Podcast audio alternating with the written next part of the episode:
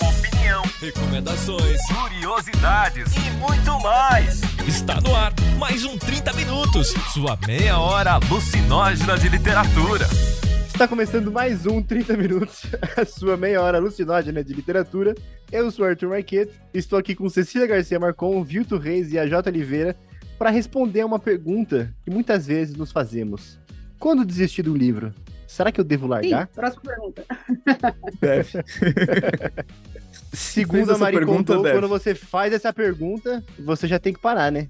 Ela falava, tem aquele esquema de faz três listas, o que vai embora, o que talvez e o que fica. Ótimas referências, cara. É isso aí que vem do doutorado, é. Gente, pra mim, Marie Kondo não funciona. Não vai acontecer. Se, se, é talvez é sim, e sim é sim, entendeu? Não tem como. É, mas é exatamente isso que ela fala. Você faz três listas, aí depois você joga talvez fora também, foda-se. Não, aí é que a gente discorda. Pra mim, talvez fica, entendeu? Eu não tô pronto. Não, talvez vai embora. Tá no talvez vai embora. Eu só quero levantar aqui que a Mari Kondo, ela mudou de opinião depois de ela ter três filhos. Então, assim, eu só quero deixar claro Caraca, isso. como ela assim? perdeu velho? o controle da própria vida. Ela, ela descobriu, depois de ter três filhos, que não dá tempo de você ficar arrumando a casa com três crianças destruindo tudo logo atrás. Mas ela não abriu mão de algum deles. bora pros recados, bora pros recados. Corta, corta, bora pro recado.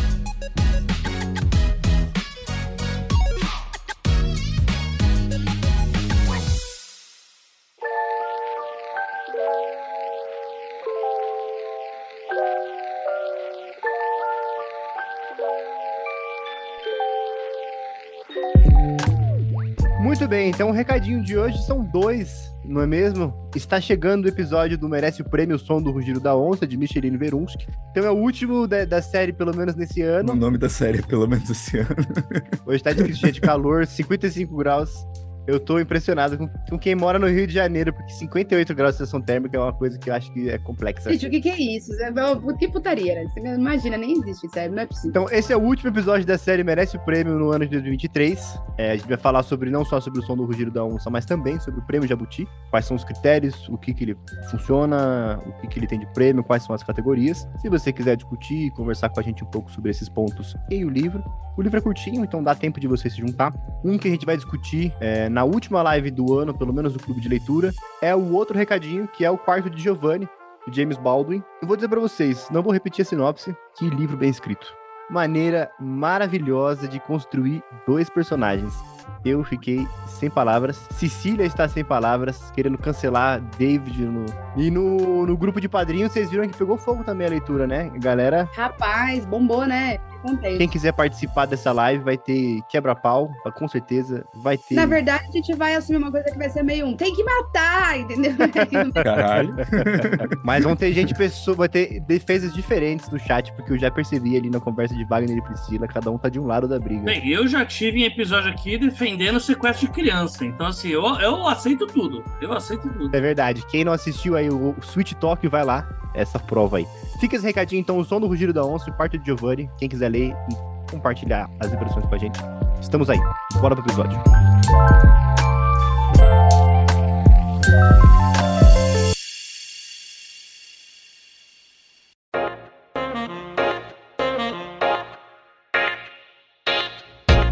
Voltamos agora para o programa e para a pergunta oficial. Quando desistir de um livro? Uai, quando você quiser aquelas, né? E por que que essa pergunta é relevante? Acho que esse é o ponto principal. Antes da gente responder essa pergunta, que é como aquela do você pode rabiscar seu livro? Claro, o livro é seu, foda-se. como disse o Casarinho, você faz o que você quiser. Mas eu acho importante a gente entender o porquê que essa pergunta é relevante. Ou por que que a gente destacaria ela. O AJ, no começo do episódio, falou uma, uma coisa que eu acho que é interessante, né? Essa questão da, da gamificação e da produtividade das coisas e uma obrigatoriedade, né? De, de ser produtivo no hobby, de ser produtivo no lazer. Quer conversar, quer falar um pouco mais sobre isso, AJ? Eu acho que tem bastante disso, né? A gente tem é, em vários locais e pessoas diferentes, de culturas diferentes que, que leem, né? Você vai ter vários tipos de, de comportamentos mesmo, né? Você vai ter tanto é, aquela coisa da romantização do livro, né? De tipo, ah, né, isso aqui é um livro, preciso lê-lo até o final. Seja para eu preciso provar para mim que eu consigo chegar até o final desse livro, seja um eu preciso eu preciso uh, ter bril né, e chegar até o final, e seja nessa parte também que é mais, acho que voltada à internet, né, de eu preciso quantificar a minha quantidade de leituras, né, para no final do ano poder colocar no Goodreads lá, ah, fiz 150 leituras esse ano. Entendeu algum? Não, mas tá colocando lá que fez.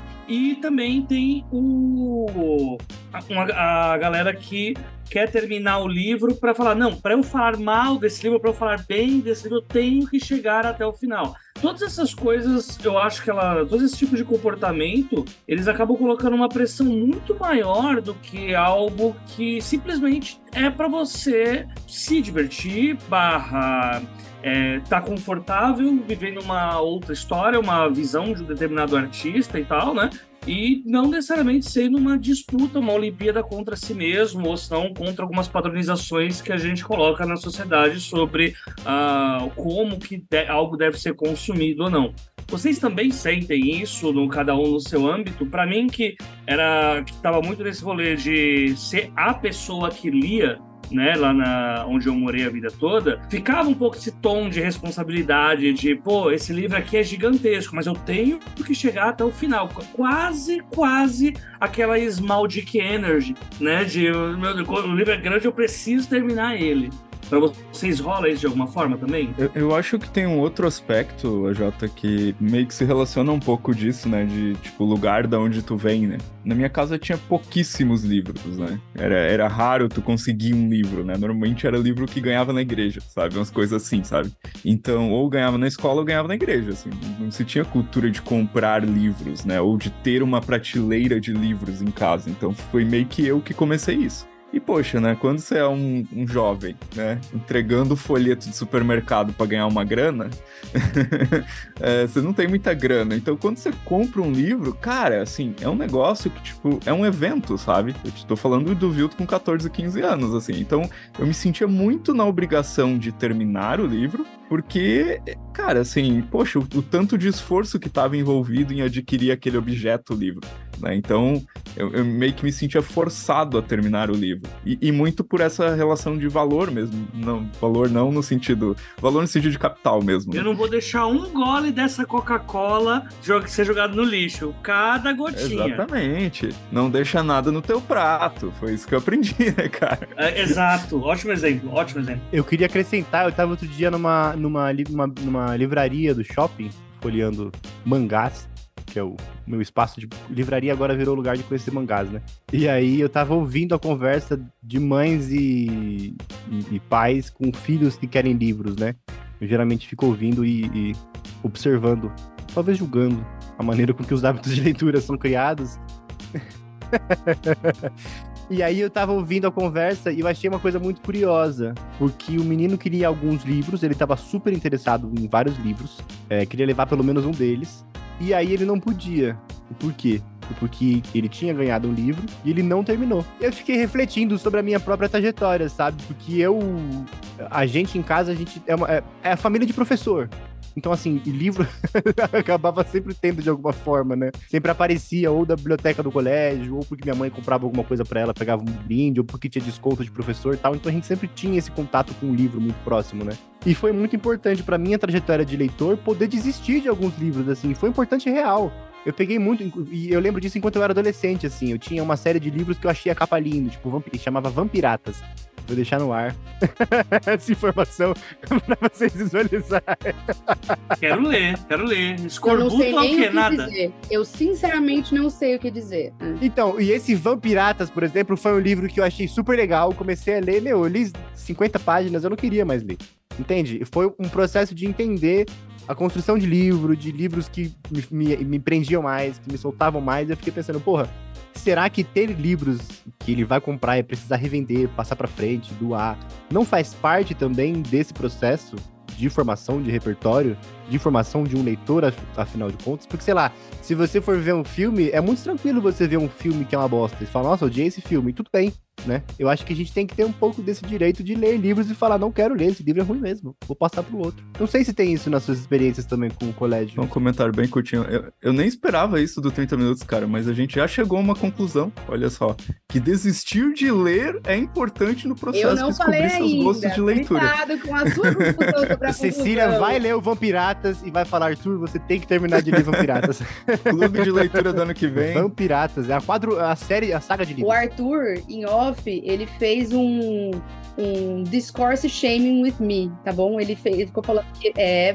Ele ficou falando que eu, que eu enrolo pra falar as coisas. Tenho denúncia, Não. tenho prints. Vou Não mandar foi- do padrinho Não foi uma Foi denúncia. sim, foi sim, como você me chamou de distorce as coisas. Olha como você distorce Foi. as coisas. Falou eu literalmente, enrolona. literalmente Você- falei que não, mas tudo Você bem, vou falou deixar eu passar. Não, eu tenho print, vocês vão ver. Ele fez até um desenho, que ele me achou tão burra que ele teve que desenhar que eu sou.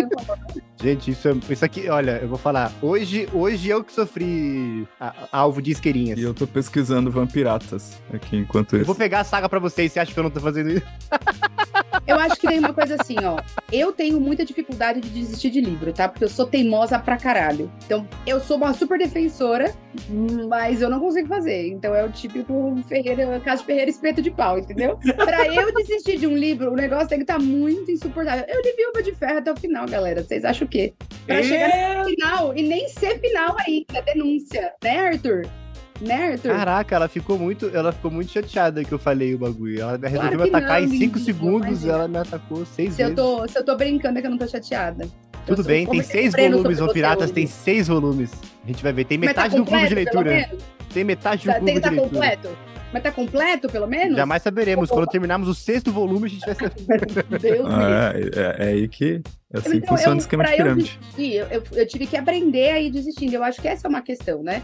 Então, eu sou uma defensora da desistência, mas com asterisco, porque eu acho também que se a gente começa a desistir demais é, de vários livros, então muito provavelmente a gente vai ficar só numa bolha de histórias que são muito confortáveis. Então, eu também acho que a gente tem que conseguir insistir um pouquinho numa coisa que não parece tão interessante, numa coisa que tá um pouquinho fora do que nos dá prazer e entretenimento, sabe? Porque senão a gente vai se dar sempre muito bem lendo Vampiratas, e aí eu vou jogar um Vidas Secas na tua mão, você vai chorar e vai falar, ai, que bosta. Entendeu? E não é nem uma coisa nem outra, entendeu? Então acho que tem um tônus que a gente precisa adquirir lendo coisas que não são obrigatoriamente prazerosas. A vida de quem só lê aquilo que gosta é uma vida bastante difícil, porque é bem limitado e bem repetitivo, sabe? Então eu acho sim que tem que desistir. Mas acho também que você tem que avaliar. Você tá desistindo por quê? Você tá desistindo porque tá difícil? Porque assim, eu já tive livro que eu desisti e retomei em outro momento e foi ótimo. Então, aquela pausa do tipo, ó, depois a gente conversa, foi ótimo. É, eu não me reconcilio bem comigo mesma de abandonar completamente as leituras. Teve um livro, a gente vai falar dele recente, em breve, que eu ia desistir de ler. Aí o Arthur fez um chororô e eu fiquei pensando na responsabilidade que eu tenho aqui também com o podcast. E eu falei, eu não vou conseguir desistir. E aí eu li inteiro. E deu pra insistir numa boa. Eu, né, foi, foi ok. Mas eu tinha, eu ia meter, chutar o balde lá na casa do caralho, entendeu? Então, eu acho que a desistência é um processo que, como o Arthur disse, ele constitui sim um autoconhecimento seu enquanto leitor.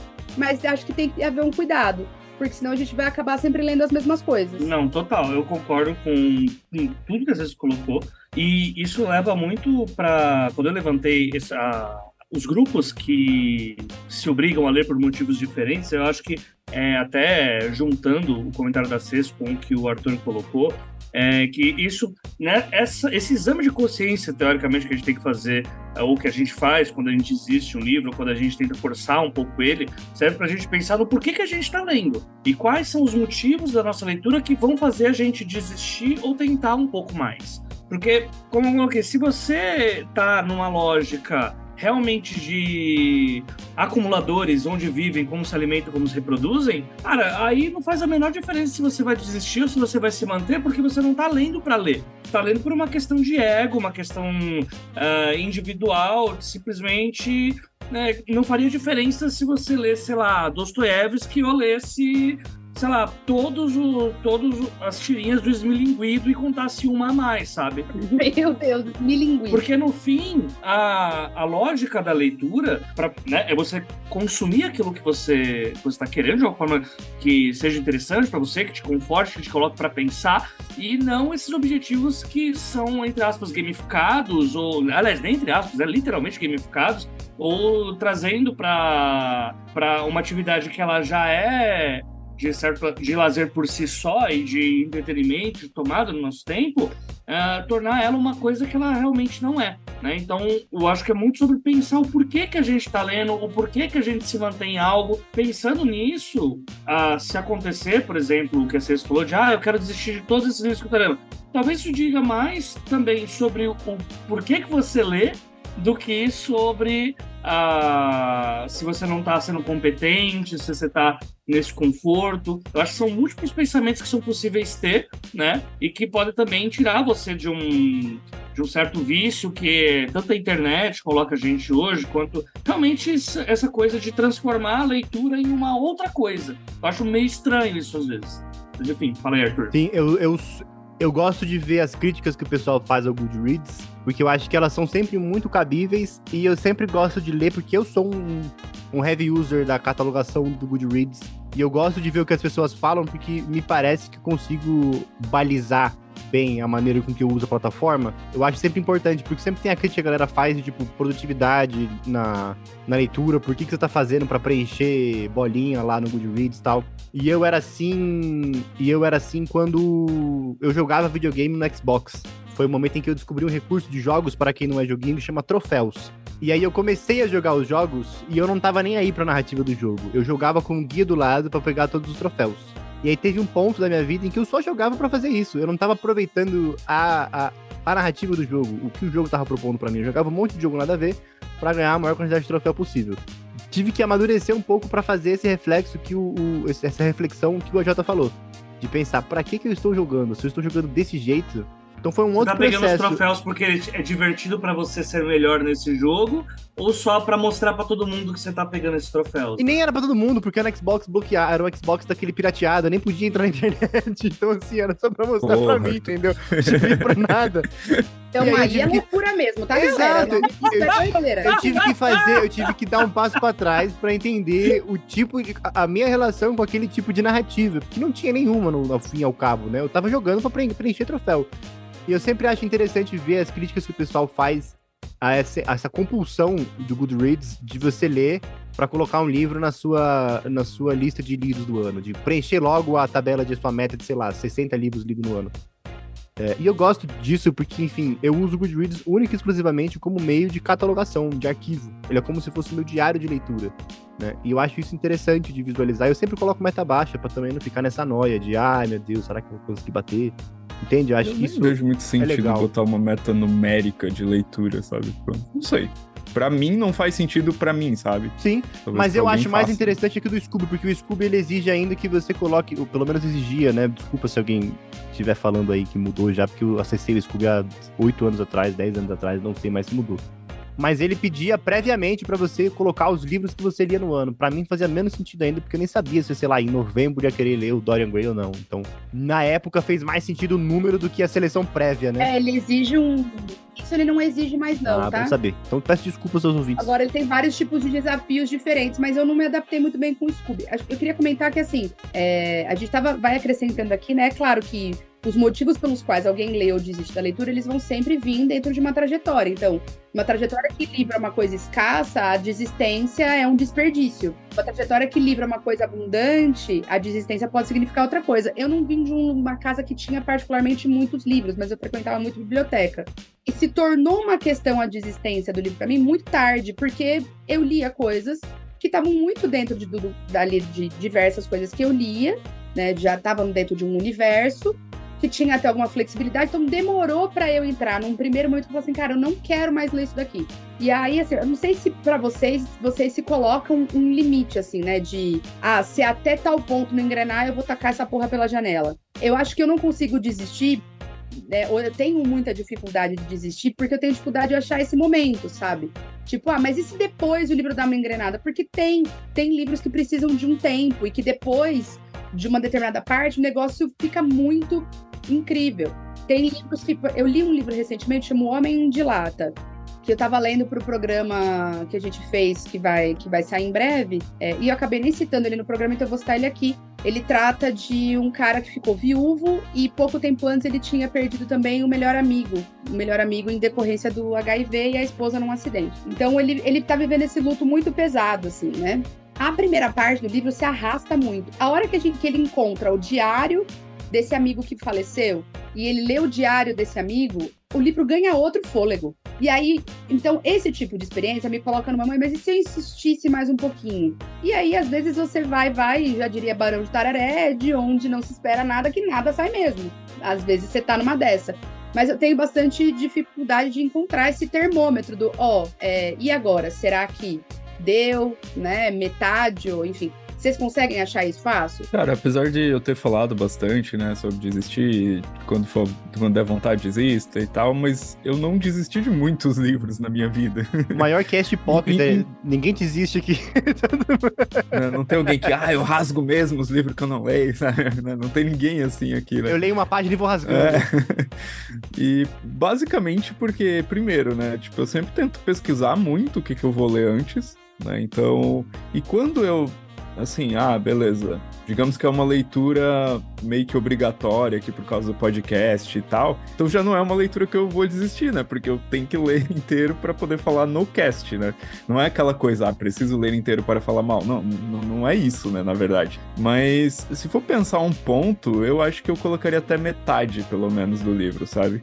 Porque, meu, se até metade do livro não engrenou, cara, Aí, aí não, não tem o que fazer. Eu acho que. Não sei. Eu sou cada vez mais adepta de uma outra coisa. Conhecendo eu mesmo, comecei a fazer. Comecei a desistir antes de começar. Isso é um aprendizado. Esse é o segredo, galera. pessoal. Não leiam. Não leiam. É. Tem umas coisas que você fala assim, gente, é óbvio que isso daqui é ruim. É óbvio que eu não vou gostar disso aqui. Se eu começar, eu vou me forçar a ler essa bosta até o fim final, porque eu me conheço. O nível da pessoa, pra ela não ter que desistir, ela não começa. É isso. Breno, se um dia você ouvir, desculpa. Eu tô tentando melhorar. Mas essa é uma coisa. A gente tem que se conhecer num ponto de olhar e falar assim: é óbvio que isso daqui é uma coisa que eu vou odiar. E eu não vou ler. Porque se eu, gente, eu não abro porque eu vou, eu me conheço. Por que vocês acham que tem, tem coisa, obra do Stephen King? Gente, eu já li. Ah, nossa, mas é que essa aqui, o Misery, o Misery é diferente. Não vou abrir, porque senão eu vou ler essa merda até o final xingando e eu vou envelhecer enquanto isso estiver acontecendo. Eu gostei que a sua lógica facilmente daria para colocar uma imagem do craque Daniel. Colocar lá, não desista dos seus sonhos, é só você não começar. não começa. Porque se você é um obsessivo como eu, se a sua neurose obsessiva está completamente descompensada, como é o meu caso, você tem um dever, que é de parar a obsessão antes que ela tenha terreno fértil. Taca sal nessa porra, entendeu? Fala, não, aqui não, obsessão, aqui não, entendeu?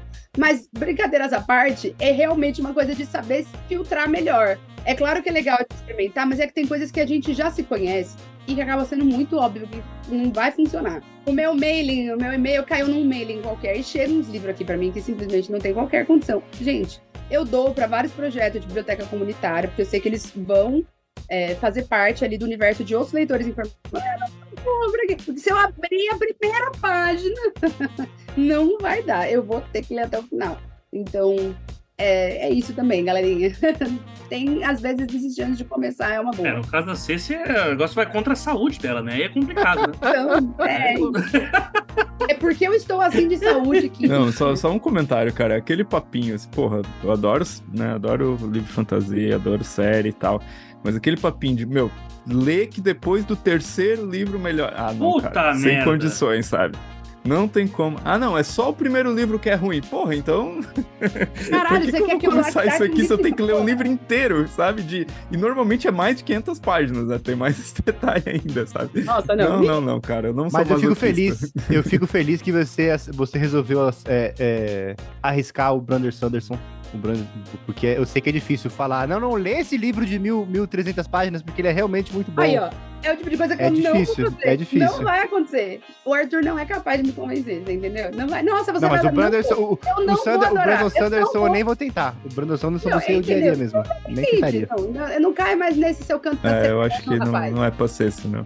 É, você, você vai me xingar o tempo inteiro. Eu, eu sou, desde que eu comecei a, a pegar mais pesado nas leituras críticas, eu tenho é, pensado as minhas leituras. Porque assim, quando você pega. Cara, assim, não é uma coisa. Ah, tá reclamando do trabalho dele. É tipo você trabalhar no saque de uma empresa de telefonia. E aí reclamar, ah, nossa, mas só vem problema. Sim, sua função é trabalhar com problema.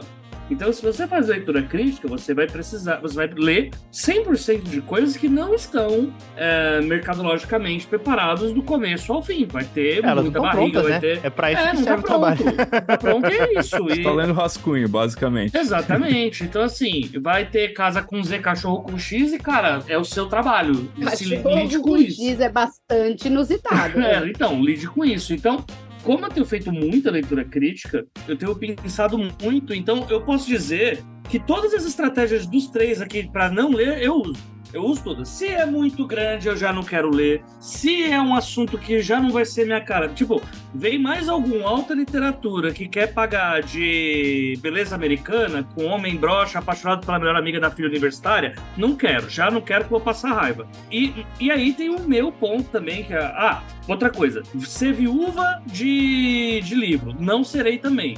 Pega, ah, essa pentalogia aqui que o autor tá lançando. Não pego, nem fodendo. Deixa ele terminar. Ah, mas ele vai morrer. Que morra, eu não vou ler. E porque eu já tô viúvo de dois, não vou ficar viúvo de mais um monte, porque até pra não monogamia há limite. Quando a gente tá falando de livro. Mas eu vou dizer, antes de você concluir, que a minha felicidade foi ver o Vilto e a Cecília entrando em séries não concluídas, calhamaços. Foi, foi uma das minhas alegrias desse ano. Poxa, que bom. Tá vendo Olha aí. como você é uma pessoa ótima? Você é um Ah, psicopata. isso, isso diz mais sobre você do que sobre nós. Você é um Ah, psicopata. talvez, talvez. o meu processo de desistência, assim, que é fundamental para desistir de livro é quando eu perco toda a fé naquela história. Tipo, suspensão de descrença. Nossa, que religiosa que a senhora tá. Não, total, total. O, é, quando a suspensão de descrença cai, pra mim ela não volta. Tipo, o rolê lá, eu vou citar o, o tão, o tão falado, né? O Garotas Madalenas, quem poderá salvá-las. Mas aí você chutou muito baixo. Você chutou cachorro. Não, mas é- então, mas o porquê que eu desisti dessa leitura, mesmo sendo um livro pra gente chegar aqui e falar sobre? Porque tinha tanta informação errada, tinha tanto tropo imbecil, tanto tropo machista, tanto tropo assim, e que não é machista, ah, é fruto de não, é machista burro mesmo. É que era um autor incompetente que não sabia fazer o seu trabalho, e eu olhava assim e falava, era tipo olhar pro governo Bolsonaro e falar, eu que não tenho inteligência política, eu governava essa porra melhor, tá ligado? Eu escreveria essa porcaria com, sim, com a minha mão errada, tá ligado? Eu sou destro, eu canhoto escreveria melhor essa A porcaria. gente machucou muito a Jota com Garotas Madalenas. Quem poderá me Poxa, salvar? essa foi a sinopse mais ilusória da história da humanidade. Sim, sim. E assim, é, quando chega nesse nível, pra mim, não volta. Não tem como voltar. Porra, mas é que É, irmão, então, mas né? é porque é um exemplo de suspensão de descrença, né? Teve o, por exemplo, quando já chega, eu lembro até hoje quando eu li o A Cabana. A Cabana é um- aquele livro de que é meio autoajuda, né? Autoajuda da vida, meio Autoajuda cristã. É isso aí. e a primeira impressão do Cabana era uma sinopse policial. Não, sumiu o filho de uma pessoa na montanha e, vai, e, vai ter, e ele vai ter que buscar e entender consigo mesmo. Falei, não quero saber onde tá essa criança, tá ligado? E aí, e eu acho, não, vai, eu vou saber onde tá essa criança. Dá os 75% do livro perto do clímax, começa a chegar na cabana Maria, Jesus, Noé, a Madalena, chega a Pons Pilatos, chega, cara, toda toda uma arca de Noé louca da Bíblia começa a chegar lá, cheia de gente. O negócio parecia, sabe, aquelas festas cheias de penetra. Eu falei, cadê a criança? Não vai ter criança. Eu abandonei aí, porque, tipo, começou a virar um bagulho que não era pra ser, mas eu aguentei até 75% porque tinha essa oportunidade. Quando eu percebi que eu estava sendo enganado, né, quando eu percebi que dentro do meu PlayStation 5, na verdade, tinha um tijolo, e por isso que ele foi vendido para mim por 200 reais, eu falei, eu não sou obrigado a isso, eu não sou obrigado. Isso aqui eu tô perdendo meu tempo, O golpe da rapadura. saca? Então, assim, é, é o meu limite. Quando eu me sinto enganado, quando eu me sinto agredido, Quando é Aí caso eu de. Procon, exato. Quando é caso de Procon, chama o Celso Russomano aquela. Exatamente. Eu, eu, eu posso ser o Celso Russomano dos livros. Eu posso ser. Bater Celso a... Russomano dos livros. Eu não sei nem o que dizer. É engraçado, eu, eu não consigo estabelecer uma, um limite de, de, de descrença, de enganação, sei lá. Eu tenho muito uma vibe diversão, sei lá. Eu olho e falo o quanto isso tá me deixando, tá, tá, tá, tá me divertindo no- na proposta dele.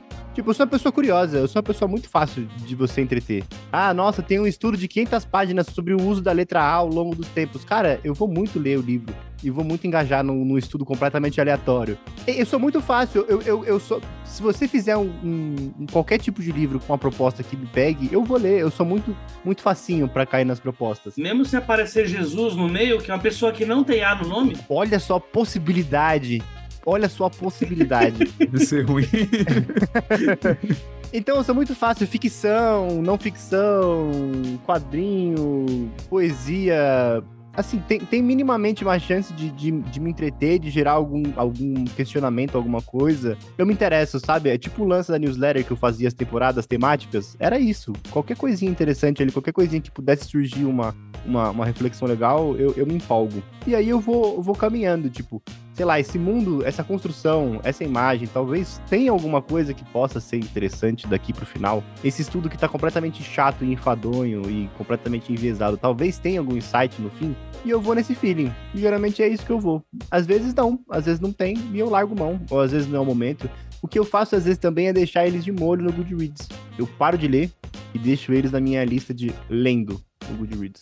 E aí quando passa muito tempo, e eu vou revisando porque eu atualizo sempre, eu olho pro livro na lista de lendo e falo, realmente, não sinto falta dessa leitura, não vou continuar. Nada muito específico. Eu também tenho dificuldade. de... o lendo nunca é sincero, né? Você nunca tá lendo realmente. Por isso que eu leio muito livro ao mesmo tempo. Agora, por causa da pesquisa, eu tenho que ler livro pra cacete, né? E, e tem que terminar, gostando ou não. Mas. Mas acho que essa é uma coisa que ajuda a não desistir, né? Porque às vezes o livro você só não tá. Às vezes é isso. Às vezes você só não tá naquele momento, aí você não precisa abandonar ele, você dá uma pausa. Claro que com alguns livros você dá uma pausa, tipo, você vai parar, sei lá, 100 anos de solidão é melhor voltar do começo, porque você vai se perder. Tem livro que não dá pra parar tão facilmente. Mas muitos livros possibilitam isso, assim. É isso, eu recomeço com muita facilidade também. Quando dá esse tempo, eu falo, não, eu quero voltar para essa história, mas não lembro do começo, eu recomeço com muita facilidade. Tipo, sei lá, as primeiras 30, 40 páginas, eu não tenho problema. Eu vim terminar o Não Verás País algum, ou nenhum, eu sempre esqueço qual que é, ou não sei nenhum ou algum. Esse, nenhum. Esse ano só, porque a CES quis fazer a gente ler no meio da pandemia ele, para mim não tava dando, né? Mas aí esse ano, que por alguns motivos, não sei se vocês estão sabendo o que aconteceu nos últimos anos, mas eu tô bem feliz. Uh, meio que o Brasil mudou um pouquinho, né? Aí deu para ler. Aí deu pra ler. Aí não parece mais uma profecia. Não parece mais uma profecia. Aí agora ficou mais leve. Eu li. Tudo bem que o apocalipse climático dá uma pegada, né? Um pouquinho. Aí você não vai ver país nenhum mesmo. Levemente parecido com a realidade. Exato. Levemente. Mas eu acho que é importante para mim essa quarentena. Então, por exemplo, tem livro que fica na quarentena, sei lá, um mês, dois meses, eu tiro. Mas tem livro que tá lá desde o começo, do fim do ano passado, que é o caso do Space Volume 1, que é um livro que é uma série que eu gosto pra caramba, mas é uma série que eu não consigo começar agora. Então eu li metade do primeiro. É uma história que eu já conheço, porque eu já vi duas vezes a primeira temporada. Sei onde tá, eu sei onde eu parei de ler. Então, assim, quando der pra eu voltar, eu volto. Tá lá. Continua na minha lista de lendo. Apesar de eu não estar lendo efetivamente, eu não desisti. Tenho vontade. Mas tem uns que infelizmente. E isso tanto com o livro. É, eu acho que eu tive uma criação muito, muito liberal nesse sentido. Né? Minha mãe é professora de arte. Então, desde pequena, ela incentiva várias linguagens. Então, sei lá, eu era, tinha dois anos, ela pintava minha mão e eu pintava os papel craft que ela botava na parede para poder passar na casa. Tive possibilidade de experimentar a colagem, fui ver se eu queria fazer música. Então, eu tive muita possibilidade de experimentar linguagens artísticas. É por isso que o Arthur é uma criança feliz, né? E não gente? me identificar. É, não sei se eu era criança feliz, mas eu era uma criança que podia experimentar, que pude experimentar uma, com várias linguagens e falar, não gosto dessas, gosto dessas, não me identifico com essas, essas dialogam comigo. Eu fiz curso de jogo, fiz curso de. fiz faculdade de cinema, fiz uma, naveguei por uma caralhada de linguagem consegui ter essa possibilidade, principalmente por causa da, da, criação dos meus pais. Eu tenho essa, essa completa noção de que a formação deles em arte, teatro e tudo mais foi um papel completamente importante disso, né? E eu acho que a gente precisa ter essa visualização de que a gente pode experimentar linguagens, experimentar leituras, experimentar exercícios. Isso vale tanto para leitura quanto para escrita. Já desisti, já re reativei a minha vontade de escrever ficção muitas vezes. Acho que é importante ter essa, essa noção de que experimentar e desistir é, é é bom, faz parte do processo, né? A gente vive nesse mundo maluco que tudo, tudo tem que produzir, tudo tem que render, e se não produzir tem que virar material no Instagram, e, se, e aí tem que aumentar o número de likes, e todo mundo age na internet como se fosse um PJ. Calma. Acho que dá pra gente ter um pouco de calma. Parte 2. Parte 2 desse cast, é hora de desistir de escrever. Oh, é meu isso. Deus. aí, aí vai dar gatilho em mim, não para. Aí vai dar é processo em mim de eu falar de alguns nomes aí. A gente não pode mais gravar cast do calor. A gente tem que começar a terminar, começar a gravar os podcasts em março e terminar em, em setembro, outubro. A gente Esse entra na modalidade um dia de fúria, né? Tipo, Exato, esse calor aqui não tá dando, não.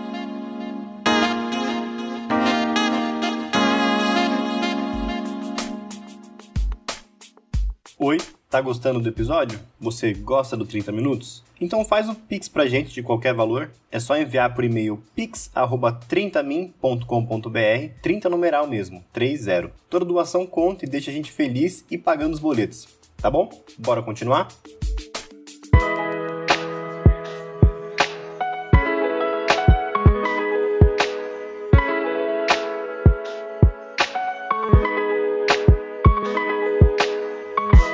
Queria saber de vocês qual livro vocês abandonaram e o porquê. Valendo, viu? Porra, deixa eu por último, cara. Tem que pensar. Eu tô abrindo o Goodreads. Começa aí com o AJ. Não, não, vai você. você. mas eu, olha, valendo ponto positivo na neta. Ô, inferno. Eu vou falar o meu então. Vou falar o meu então. Um que eu abandonei. É que assim, eu não considero que os livros que eu abandonei, eu abandonei mesmo. Vocês sabem, vocês já sabem como é que funciona a minha cabeça do Dodói. Mas um que eu virei pra assim, gente, acho que não, talvez eu não precise foi o Forrest Gump. Porque é muito, muito. um- enfim, a gente já conversou muito sobre as, as diferenças, né? Mas o, o Forrest Gump filme pega a, a ideia que tá no livro, né, do, do Winston Groom, e ele dá uma super, assim, é muito difícil absorver esse livro depois que você vê a atuação do Tom Hanks, assim, sabe? Porque é um nível de diferença que o filme, e o filme acho que eu tenho um afeto muito grande, é um filme que eu gosto bastante.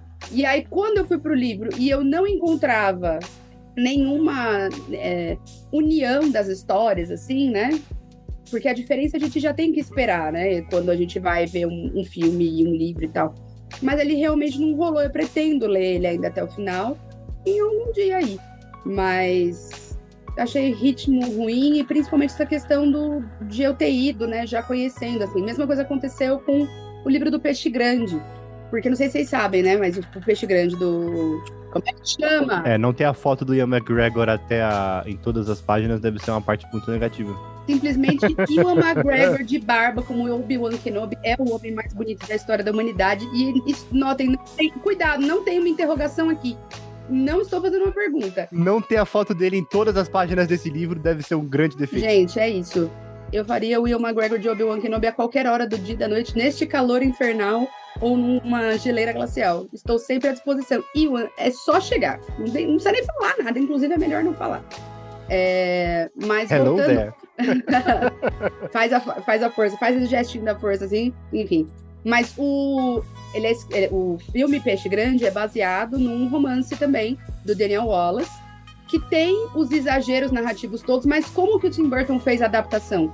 Ele fez a adaptação também criando exageros a partir do livro. Então ele pega a ideia de ser um narrador que extrapola na fantasia na hora de contar em um enredo comum, só que ele modifica. Então não tem nada, além desse fio, desse tipo de narrador, não tem mais nada ali. Então, eu acho que são duas histórias que são semelhantes, mas que estão aqui em livros que. O, o Peixe Grande eu nem tava lembrando, pronto, que é mais uma obrigação pra mim agora, que é voltar a ler para terminar. Mas, mas o Forrest Gump, o Forrest Gump, eu virei e falei, ah, não tá dando pra mim, Teve não. um livro que eu desisti, mas era um livro de não ficção. E, assim, eu recomendo ele pra todo mundo. Mas é aquele livro, tá, li metade, ok, eu já sei sobre que, que se trata o livro, já peguei a ideia, que é O Poder do Hábito, né? Famoso best-seller aí que todo mundo né, já ouviu falar. Eu acho legal, acho que todo mundo deveria ler, assim, pra botar em prática algumas coisas. Mas sabe quando chega um momento do livro que parece que o cara tá só repetindo as ideias de forma diferente? Foi o que aconteceu comigo na leitura do Poder do Hábito. Ah, tá bom, eu já peguei o que eu queria, agora eu posso desistir desse livro. E aí saí com a consciência bem leve, Um inclusive. que eu desisti, que até hoje eu não entendo muito bem por que, que eu desisti, mas foi o Torturado. Eu não terminei Torturado. Ixi, Eita. racista. Não, meu, o, come... o Torturado, na verdade, é porque assim, ele começa com um capítulo muito acachapante, que é o rolê da faca lá das meninas. Eu fiquei, meu Deus do céu, tenho que chegar até o fim desse livro. E aí a temperatura ela cai muito, e aí não, não sei, acho que me perdeu um pouquinho. Eu pretendo voltar à leitura. Mas eu. eu para mim foi um começo muito acachapante, eu esperava muito que ia vir, que o que viesse depois ia tomar uma proporção parecida e não que fosse esfriar tanto. Tipo, é, eu não esperava que fosse quase um imédia ré, sabe? A história começar meio no meio e depois ela diminuir muito para depois ir aumentando de novo. Então eu preciso ler. É, não é o que eu desisti totalmente, mas já faz mais de um ano e meio que eu comecei a ler. O modo Cecília de desistência. Eu não desisti, eu só estou aguardando. É, tô esperando o meu momento, o meu momento. E aí, agora, acho que vale. O, como eu falei, o meu principal quesito é quando eu me sinto traído, né? Então, é, tem o símbolo perdido do Dan Brown, que foi quando. Foi o terceiro livro do Dan Brown que eu li, que eu percebi que eu estava sendo enganado. Quando você leu um, você já leu todos. É a mesma história, só muda a skin. Né, o vilão vai ser sempre o mesmo, só com uma, uma tatuagem diferente. Os segredos da cultura que ele vai estar tá usando ali vão seguir mais ou menos o mesmo padrão de quebra-cabeça estranho. Sempre na mesma etapa do livro, ali mais ou menos os 75%, ele vai cair num local para sofrer de claustrofobia, vai olhar pro relógio do Mickey dele, lembrar do pai para conseguir escapar. Sempre acontece as mesmas coisas em todos os livros do Dan Brown, então como eu me senti enganado, eu desisti do livro e nunca mais li nada do Dan Brown, que eu acho realmente muito Uh, o cara ele conseguiu achar a fórmula para ganhar dinheiro e ele não faz, não tem a menor vergonha de usá-la. O último, o do Cemitério de Dragões do Rafael Dracon, eu desisti completamente. Eu falei, puta, vai que é bom, né? E aí quando chegou uma parte que tava, os inimigos estavam vindo entre 4 e 6, aí me perdeu totalmente. Aí me perdeu porque aí eu fiquei, pô, o que aconteceu? O número 5 do teclado dele quebrou? Não sei. Porque entre 4 e 6 só há uma expectativa, né? Que sejam cinco. A não ser que se, um seja, sei lá, um centauro, ou seja, sei lá, tem uma pila encolhedora para ficar 4.1 de pessoas, 4.2 mas aí me perdeu completamente. Eu falei, eu já tava com certas, sérias críticas assim, de não acreditar naquele mundo que ele tava traçando, mas depois dessa, assim, para mim, até o cachorro com X era mais de boa, assim, do que Uh, o entre 4 e 6. Cachorro com eu gostei bastante, a Jota. Eu só não vou falar isso para meus alunos, senão eles nunca mais vão escrever cachorro com se, algum, se algum deles ouvir o podcast, o episódio que saiu hoje, você tá lascada. Nunca mais vão te deixar em paz com o Oli. Muito bem, eu abri o meu Goodreads e achei cinco, cinco livros recentes que eu abandonei por motivos diversos. Eu vou começar com um que chama Chicasta, da Doris Lessing. E eu acho que eu consigo sintetizar tudo que eu falei de como eu visualizo, de como é a minha vibe de, de desistir de livros por conta desse livro. Chicasta é um livro de ficção científica, publicado no, no fim dos anos 80. A passiva agressividade tá maravilhosa hoje. A Cecília, a Cecília resolveu se vingar de mim, de todas as minhas. O calor, te amo ainda. Das minhas isqueirinhas. Fiz um coraçãozinho, ó, você não tá vendo.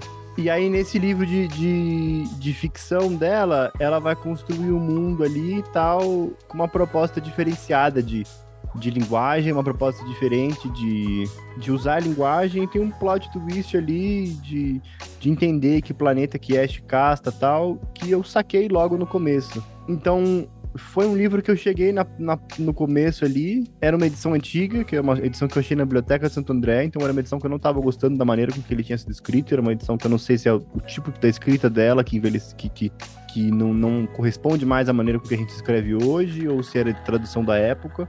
Então eu não estava gostando do estilo do livro. Eu achei que não ia ter nenhuma construção mirabolante de, de linguagem, de, de uso metafórico, simbólico, nada. Eu não estava conseguindo aproveitar. Eu peguei o plot muito rápido, perguntei para um pessoal que tava que já tinha lido, falei, mas é isso esse livro mesmo? Ele vai revolver ao redor disso, tal. E aí depois que você vê plot, você tem um pouco de mudança no tom.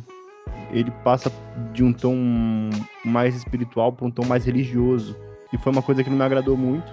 E era um livro grande e tal. Foi um que eu olhei e falei: não estou me divertindo, não vou tirar nada dessa leitura, não vai rolar, não é um problema. Mas tem outras, outras, outras leituras que saíram porque não passaram no tempo de quarentena, sabe? O Jeff Vandermeer, por exemplo, eu tava lendo o Wonder Book, que é um guia de escrita criativo dele, que é um, um guia voltado para quem escreve ficção científica e fantasia. E é um livro muito completo e muito bom, e tem vários exercícios, mas eu tava lendo no momento em que eu não podia olhar e, e, e, e centrar nesse livro com, a, com um, uma dedicação que ele exigia. Então eu não conseguia fazer exercício, eu não conseguia direito absorver ali o que estava nas entrevistas, o que estava nos infográficos. Eu não, não, não, ia rolar, não ia aproveitar. Eu ia bater ponto, não tava afim. Passei. A mesma coisa, por exemplo, o, o Quando as espécies, as espécies se encontram, na Dona Haraway, e o Cogumelo no Fim do Mundo, da Anna Tsing. eram livros teóricos, livros que eu tinha que ler enquanto estava montando o projeto para para tese, enquanto estava fazendo leitura da pesquisa, não ia rolar. Não era o momento de me debruçar sobre esses autores, sabe? É, e aí o que eu fiz, como todo bom maluco da cabeça, você coloca a biografia que não vai tempo de de você ler dentro da sua pesquisa, e aí você se lasca com o dobro de trabalho que você tem para fazer, porque você quer ler um pesquisador novo. Ah, sim, de saúde. uma escolha completamente responsável e bem feita. E eu acho que, assim, é, é mais ou menos por esse caminho, sabe? Não sei. Espero que você, ouvinte, tenha se sentido contemplado nessas inquietações. Se você tem uma angústia em livros que você não quer terminar e você termina.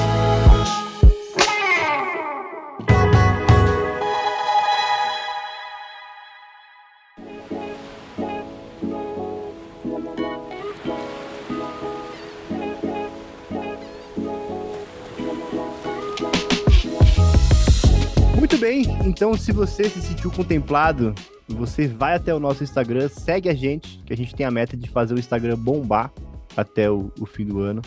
Até o fim do ano não, até pra sempre. É importante que a gente tenha números em redes A gente sociais. precisa de engajamento, gente. É isso. A gente tem também um grupo aberto no Telegram. Se você quiser, a gente conversa bastante sempre lá. Tem divulgação de episódio, tem perguntas e coisas do tipo. Vocês podem encontrar a gente lá. Fofoca tem também. E claro, se você quiser o, o clima quente, eu vou dizer pra vocês. A gente fez uma muda. Desculpa. Se você quiser um clima ameno, um clima confortável, a gente fez uma mudança no grupo do WhatsApp que eu acho que tem sido muito proveitosa. A gente transformou o grupo do WhatsApp em uma comunidade. Então agora a gente tem canais lá. Um pra balbúrdia, que é onde a, a conversa come solto. Você vai dormir duas horas da manhã, tem gente conversando, você acorda às sete, tem mensagem pra cacete. A Thelma disse perfeitamente que é um chat do UOL, né? Tipo, 24 É horas. exatamente isso. Então tem memes, tem GIFs, tem figurinhas, tem conversa, fofoca, café, tem tudo lá. Você pode gostar. A gente tem um grupo específico. Se você não é da Balbúrdia, agora a gente tem um grupo específico para quem gosta de falar sobre livros, sobre os episódios, sobre o clube de leitura, que é um canal mais ameno. Então o pessoal conversa ali quando tem alguma leitura muito boa. Agora, por exemplo, a gente tá com o Charlo lendo Kindred e ele está alucinado porque o livro é maravilhoso. Então temos trocado nossas conversas, intercaladas também com a conversa do clube de leitura do, do, do quarto de Giovanni. E tá rolando um coletivo, né? Com o Carlos Giovanni, que é bem gostoso. Um surto coletivo com o de Giovanni. E aconteceu uma, um- uma coisa espontânea, que já, já dou spoiler aqui, que será aprofundada ano que vem, que são grupos temporários de leitura coletiva. Então começaram a ler agora até o, até o comecinho do ano que vem, até o primeiro episódio do ano que vem, uma leitura coletiva de O Olho Mais Azul, da Toni Morrison. Foi uma coisa espontânea que o pessoal ali da, dos apoiadores resolveu se juntar pra ler. É uma pauta que a gente tá querendo gravar pra cá há muito tempo, então eles falaram: chega! Vocês ficam aí nesse negócio de trabalhar, a Cecília fica dando aula, o que, que é isso? A gente vai ler sozinho também. E aí eles se rebelaram e a gente tem um clube de leitura lá agora, uma leitura coletiva, que ano que vem promete. A gente tem projetinhos pra trazer pra vocês no começo Será do que ano. esse é o começo da tomada dos meios de gravação do podcast? É exatamente isso. Logo, logo a gente tá igual ao Monark. A gente é meio do produção, a gente grava o nosso podcast. Então, se você quiser fazer parte dessa comunidade do WhatsApp, você pode procurar a gente no PicPay ou no Padrim. No PicPay é só baixar o aplicativo, no Padrim é só entrar no site e fazer o cadastro. A partir de 5 reais você tem acesso aos grupos. E se você é um padrinho, por favor, dê uma olhadinha no seu cadastro. Que a gente teve uns probleminhas nas últimas semanas de cancelamentos espontâneos e silenciosos. Dá uma olhadinha lá, não custa nada. A partir de 10 você participa do grupo do Telegram, onde a gente manda materiais de apoio para quem faz as leituras do clube de leitura. E tem também o acervo, o repositório de todos os materiais extras já gravados, incluindo uma entrevista com o José Faleiro, uma entrevista maravilhosa. E a partir de 20 reais você participa dos sorteios mensais que a gente faz e todos os sorteios extras que aparecem aí no meio do caminho. E a partir de 40 você faz parte da iniciativa Fura Fila. Inclusive, logo logo a gente vai fazer o sorteio da próxima. Então, se você estiver cogitando fazer um cadastro, você já faz aí o seu apoio para faixa de 40 para poder o quê? Escolher uma pauta que a gente vai adiantar no nosso cronograma e colocar na frente. Você será o próprio Dr. Paulo. Exatamente, exatamente. Mas Cecília, se a pessoa não pode apoiar mensalmente, o que, que ela pode A fazer? pessoa pode fazer um Pix, Arthur, de qualquer valor para pix.30min.com.br, 30 sempre os algarismos 3 e 0. Pode fazer de qualquer valor de um real até o infinito, como diria ele, o rei do camarote. Nós nos comprometemos a não usar nenhum desses dinheiros para fazer nenhuma expedição de submarino para ver o Titanic. Todo o dinheiro que entra é sempre para custear o projeto, tá bom? É importante dizer que, mais uma vez, como já é de costume, A última atualização do Rei do Camarote já foi passada aqui neste podcast, que foi do dia 3 de fevereiro de 2023. Não vou repeti-la, mas vocês podem voltar aos últimos episódios para entender como anda a vida do nosso querido Homem da Bebida que E Pisca. dança com a maquininha de cartão, assim. Exatamente. E é preso às vezes, mas eu não vou, né? vou Cada dar ano que passa, os nossos ouvintes são cada vez mais novos. Eu imagino que cada vez menos eles saibam o que, que é. o rei do camarote. Eu vou colocar na pergunta do episódio. Você sabe quem é o rei do camarote? Sim ou não? Você conhece, Vilto? Mas é por isso que a gente tá aqui, Arthur. É pra explicar, pra confundir, na verdade. Não pra fazer a pessoa entender, sabe?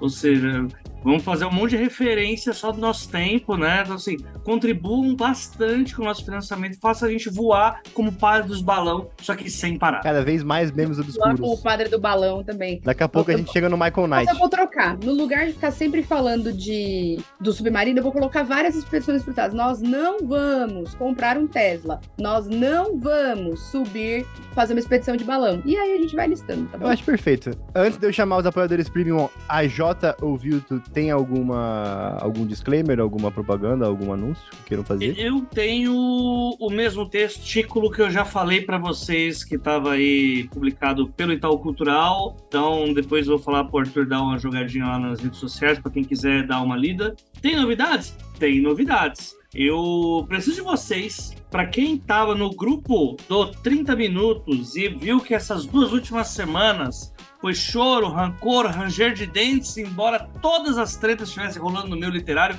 e a gente discutindo fervorosamente. Estamos chegando no momento do meu podcast, o Doze Trabalhos, fazer o episódio de fim de ano, a retrospectiva de 2023.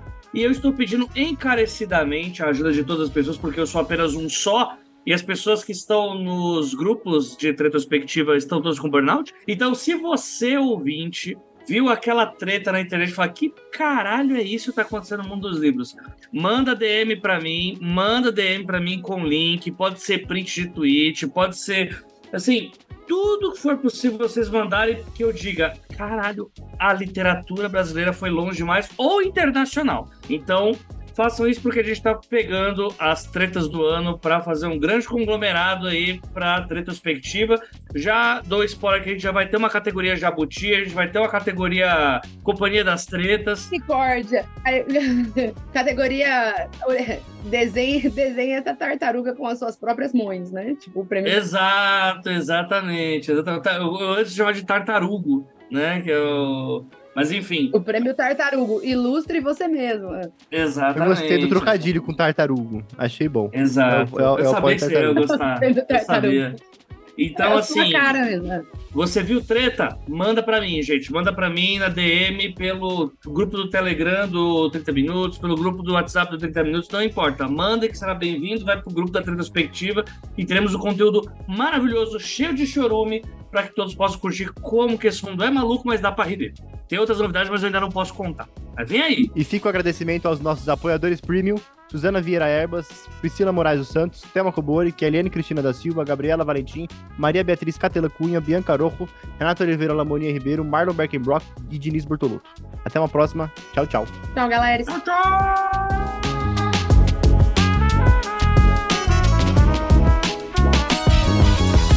Está começando mais um 30 Minutos, a sua meia hora alucinógena de literatura. Eu sou Arthur Marquete e estou aqui com Cecília Garcia Marcon, Vilto Reis e a J. Oliveira para gravar mais um Merece o Prêmio sobre o som do rugido da onça. Quê? E não é isso não, caralho. É porque é sobre desistir dos livros, você foi, entrou em hiperfoco. Aqui é falho, ato falho, ato falho. Opa! É o calor, gente. O calor. Já Errou! cozinhou os miolos já.